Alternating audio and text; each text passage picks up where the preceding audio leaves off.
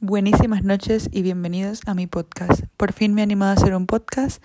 Eh, la verdad no sé qué estoy pensando, pero he decidido que tengo muchísimas cosas que decir y nadie que me escuche, así que en mi opinión lo mejor era crear un podcast para poder hablar de lo que quiero, cuando quiero y que me escuche quien quiera. En fin, ese se va a convertir un poco en mi espacio de confort, un espacio seguro para cualquier persona. Y bueno, nada, dicho eso, comenzamos con el tema de hoy. Vale, el tema de hoy es hombres emocionalmente no disponibles.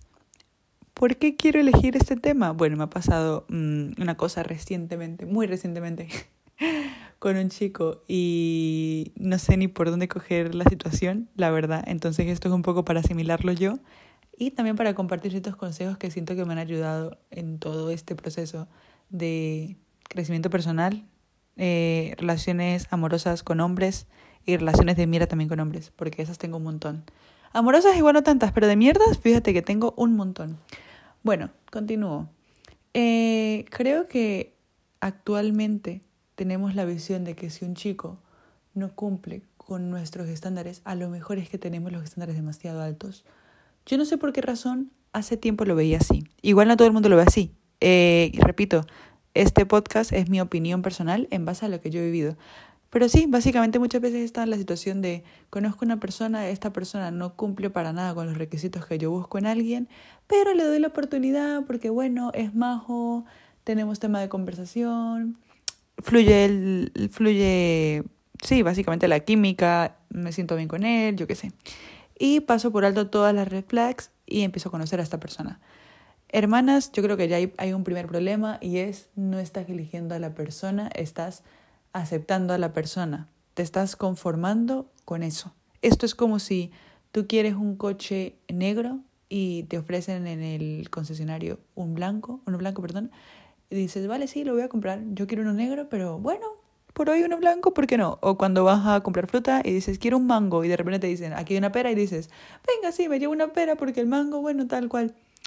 Eh, es un ejemplo estúpido, pero es para que se me entienda. No puedes bajar tus estándares por nadie, por nadie. Y eso en amistades, en relaciones amorosas, en tener un casi algo, en lo que sea, me da igual. Es que mereces que te traten como lo... O sea, a ver, no sé cómo explicarlo, porque me explico fatal probablemente. Pero si tú ves una película y sientes que mereces que te tratan como la protagonista de esa película, pues cariño, encuentra al protagonista que te trate como tratan a la protagonista de la peli. Si quieres una persona que te escriba canciones y que te las cante en vivo y en directo, Búscate una persona que lo haga, pero no te busques una persona que a lo mejor no le gusta cantar. ¿Me explico? Yo durante este tiempo que he estado conociendo a un chico en concreto, eh, mis expectativas ya están muy altas y este chico en cuestión no cumplía estas expectativas. Eh, voy a ser totalmente sincera, no cumplía las expectativas. Punto. Yo quería estar ciega y pensar, sí que las cumple, sí que las cumple, eh, I can fix it, yo puedo cambiarlo, puedo hacer que este chico realmente mejore, Sí, sí que las cumple. Eh, spoiler, no las cumplía. Y claro, luego te das un poco la hostia porque dices, este chico no cumplía realmente las expectativas que yo quería en una persona. Y aún así yo estaba dando mi tiempo y mi energía a una persona que ni siquiera llegaba al mínimo de lo que yo merezco. Al mínimo de lo que yo merezco. Y aquí me toca otro punto que se me acaba de la mente y es, ¿qué es lo que yo estoy ofreciendo a la otra persona? Porque en mi caso, por ejemplo, ahora mientras grabo este podcast me doy cuenta de que yo quiero a veces mucho y doy poco. Me refiero en relaciones amorosas y sobre todo actualmente. de normal no soy una persona que dé poco, de hecho doy muchísimo y me entrego un montón. Pero últimamente em, digamos que estoy muy cerrada a ese ámbito y no estoy abriéndome con la gente tan fácil como antes. Entonces no estoy entregando un tipo de intimidad genuina, no estoy conectando tampoco al 100, no estoy dando lo mejor de mí tampoco. Estoy como por estar. Y cuando estás por estar con alguien, cariño, ahí definitivamente no es. ¿Por qué quieres estar con una persona que a lo mejor te va a dejar en un mes cuando puedes estar, va a sonar puto cliché, pero me da igual, cuando puedes estar bien contigo misma y trabajar esa relación contigo misma? Y esto suena a regaño de madre, de tía, de mejor amiga. Si mejor amiga escucha esto, le mando un beso. Pero sí, o sea, básicamente creo que nos basamos más en la relación que tenemos con los demás y en cómo funcionan esas relaciones y le damos mucha menos importancia a la relación que tenemos con nosotros mismos. ¿Qué hacemos para cuidarnos? ¿Estamos comiendo bien? mm, hacemos ejercicio alguna actividad física que nos haga mucha ilusión, eh, tienes hobbies que te gusten, que te llenen, que te aporten. Sabes, hay un montón de aspectos a tratar en uno mismo y a veces les ponemos como una bandita decimos, vale, esto ahora está aquí porque tengo estos amigos tan buenos, tengo esta pareja tan buena. Y luego se van y te quedas vacía y te quedas preguntándote qué hice mal. Y yo creo que no es tanto la cuestión de qué hice mal, es por qué no soy capaz de sobrellevar la situación lo suficientemente bien como para pensar, vale, pasó esto, se acaba aquí, ya está, tengo que asimilarlo esto no me define a mí como persona, mi valor no depende de cuánto me quiere una persona, sea amigo, sea pareja, sea quien sea, no depende de mi valor de ello, mi valor depende de cómo me veo yo a mí misma. Y ya está, that's it, that's it. No hay más, es que no hay más. Vale, continúo.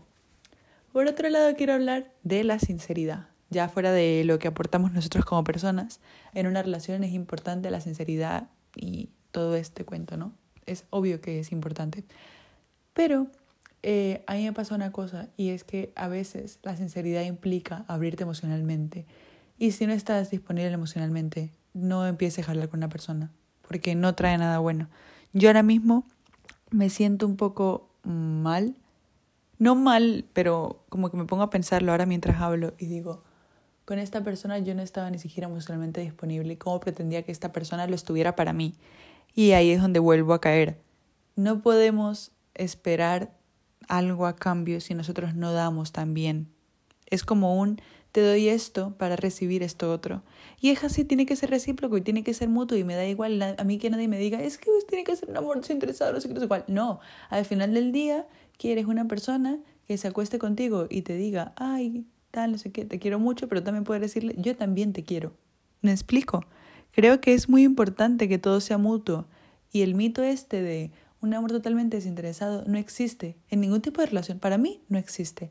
Porque yo por mucho que quiera una persona me he dado cuenta que las veces en las que he dado mucho más, mucho más de lo que me están dando a mí, he acabado jodida.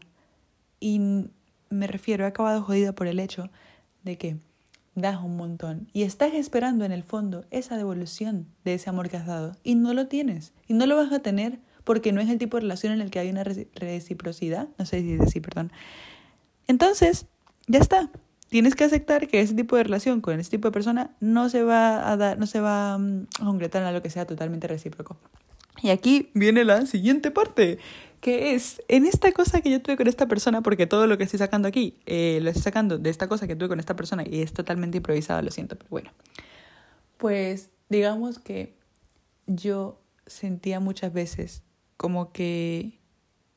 Pues yo sentía muchas veces que en esta cosa rara que tenía con esta persona, yo tenía que adaptarme a cómo era él, a sus tiempos, a su forma de responder, a sus chistes, a un montón de cosas que realmente no eran totalmente yo. No era Melanie como tal, no era genuina, no era auténtica. Si no eres auténtica con una persona, no puedes esperar que lo que vayas a tener con esa persona sea auténtico, porque se va a basar en una mentira que te has creado tú misma y la mentira que te has contado sobre quién es esa persona. Punto. No hay más. ¿Y qué pasa? Que con esta persona, ya que me adaptaba a sus tiempos, a su forma de contestar y todo esto, muchas veces llegué a pensar y engañarme a mí misma. Cuando veía un mensaje seco o que tardaba en contestar o cualquier tipo de mierda, me metía en la cabeza. Bueno, pero a lo mejor esto es amor moderno. A lo mejor es que no sé, no estoy acostumbrada a este tipo de amor, pero es un amor moderno, distinto, alternativo. Me hacía yo la interesante en mi cabeza cuando realmente lo único que había era un chico que estaba pasando de mí y que me estaba contestando cuatro tonterías de los ocho mensajes que yo le había dejado.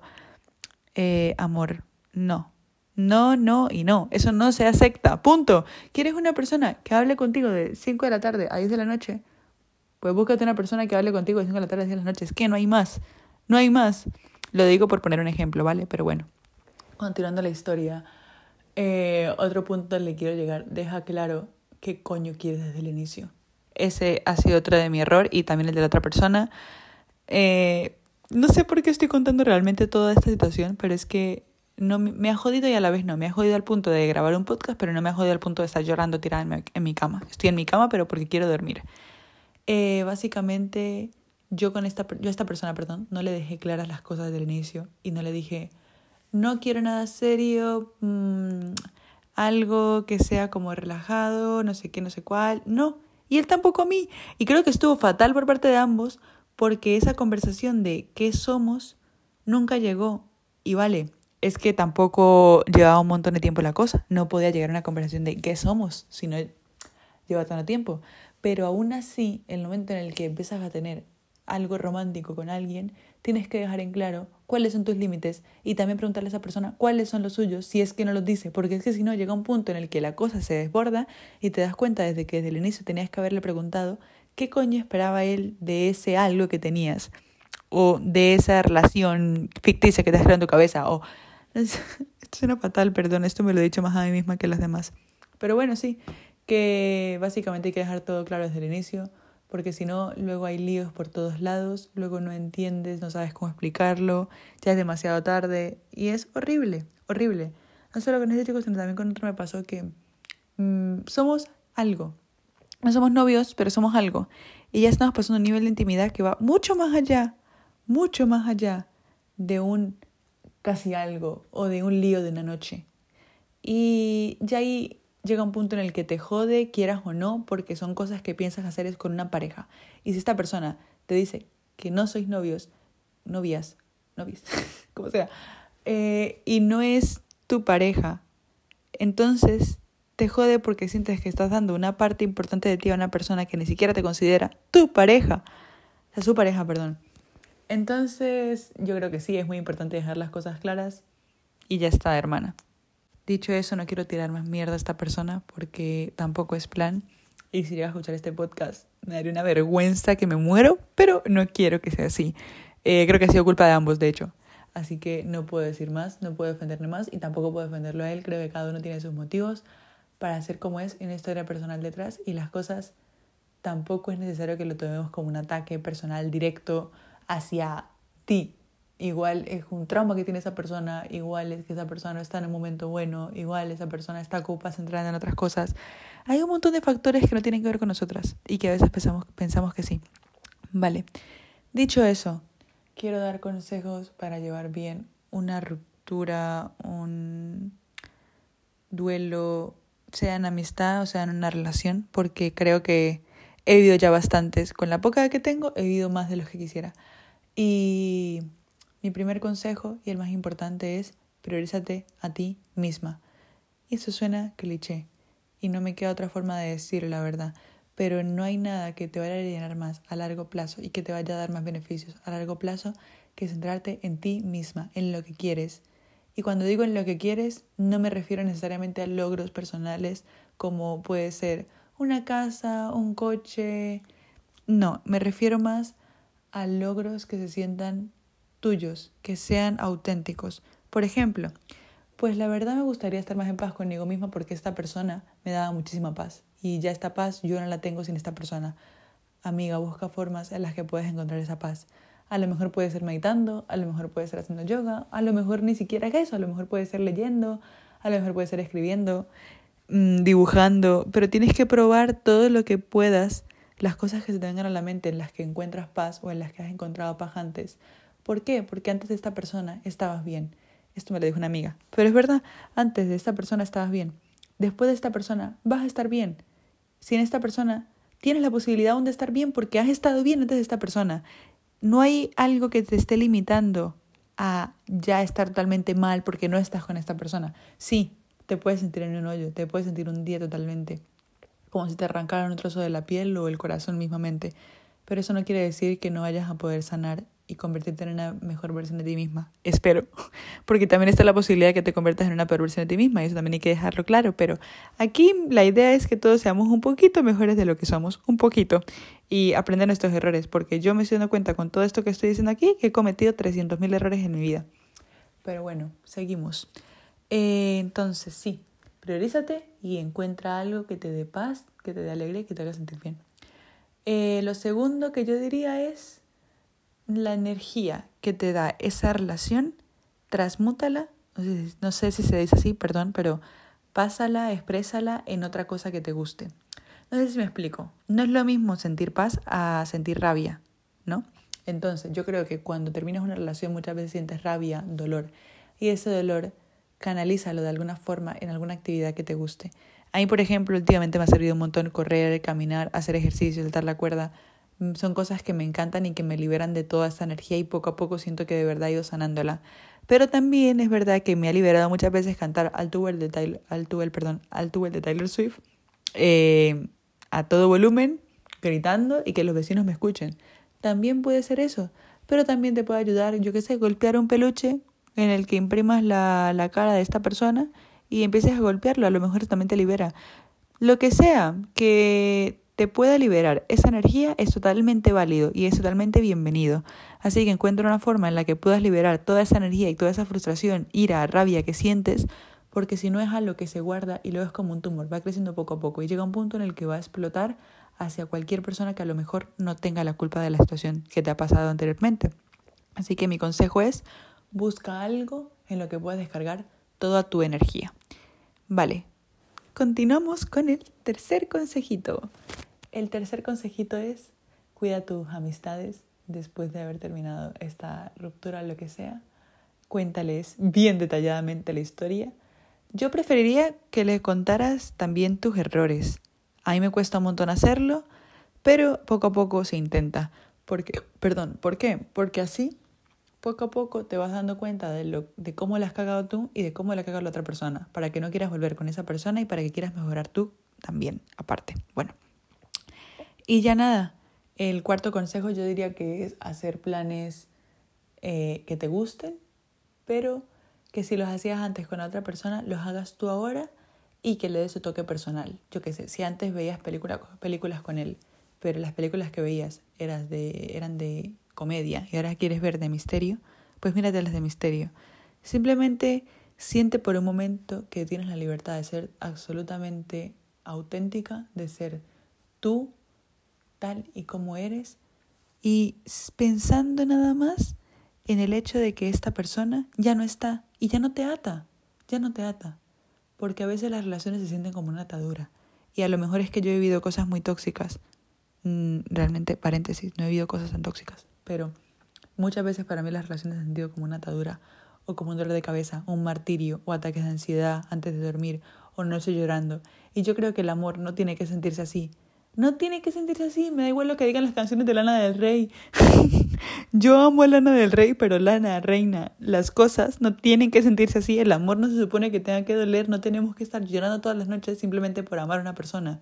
Tiene que ser al contrario, yo creo que tiene que ser más bien como mm, me hace sentir viva y puedo solucionar de una forma eh, amable, por así decirlo, los problemas que tenemos en la relación.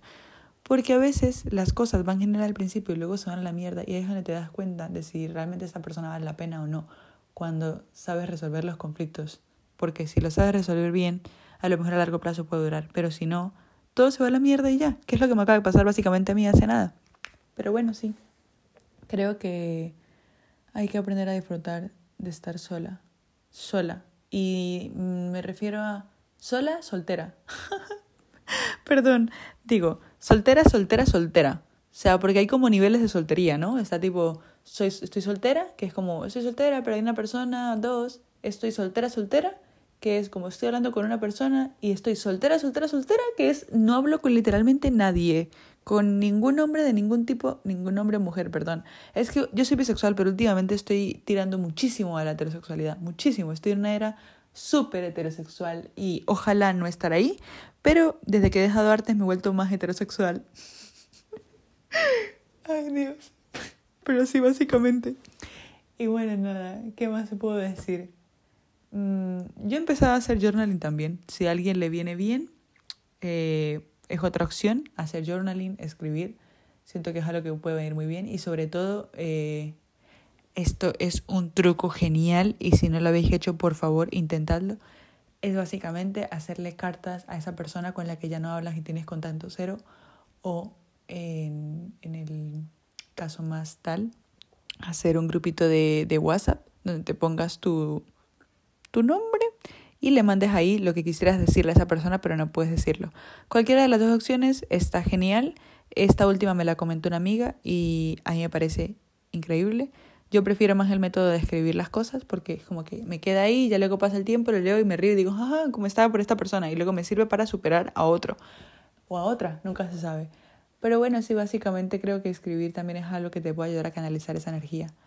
Estoy dando como 300 vueltas en este podcast para explicar cómo sanar una ruptura y más cosas random que se me están ocurriendo. Pero sí, básicamente es eso intenta ser consciente también de los mecanismos de defensa, no sé si se puede decir así, pero las cosas en las que puedes llegar a caer al tener una ruptura, para que cuando tengas una ruptura no la cagues de esa forma. Porque siento que hay cosas que hacemos en automático cuando se termina una ruptura y luego a lo mejor te hacen sentir mal. Llámese liarse con 20 en una noche, eh, llámese volver a consumir tal sustancia, ese tipo de cosas. Intenta ser consciente para poder prevenirlo antes de que ocurra. Y poco más. Eh, os quiero muchísimo. Gracias por llegar hasta este, hasta el final, perdón, del podcast. Un beso a todas las que me habéis escuchado. Y sí, bueno, intentaré subir podcast. No sé qué día exactamente, porque según me dé, hablaré de una cosa o hablaré de otra. La verdad me habría gustado que mi primer, mi primer podcast no fuese sobre este tema en concreto, pero ¿qué le voy a hacer si ha sido lo primero que me ha pasado por la cabeza? Voy a grabar un podcast sobre este tema. Así que sí, eh, cuidaros muchísimo y por favor, recordatorio, el amor no tiene que doler. Y si estás llorando todas las noches, o por lo menos seis días a la semana, cinco, incluso cuatro, por esa persona, ahí de amiga definitivamente no es. Un beso, adiós.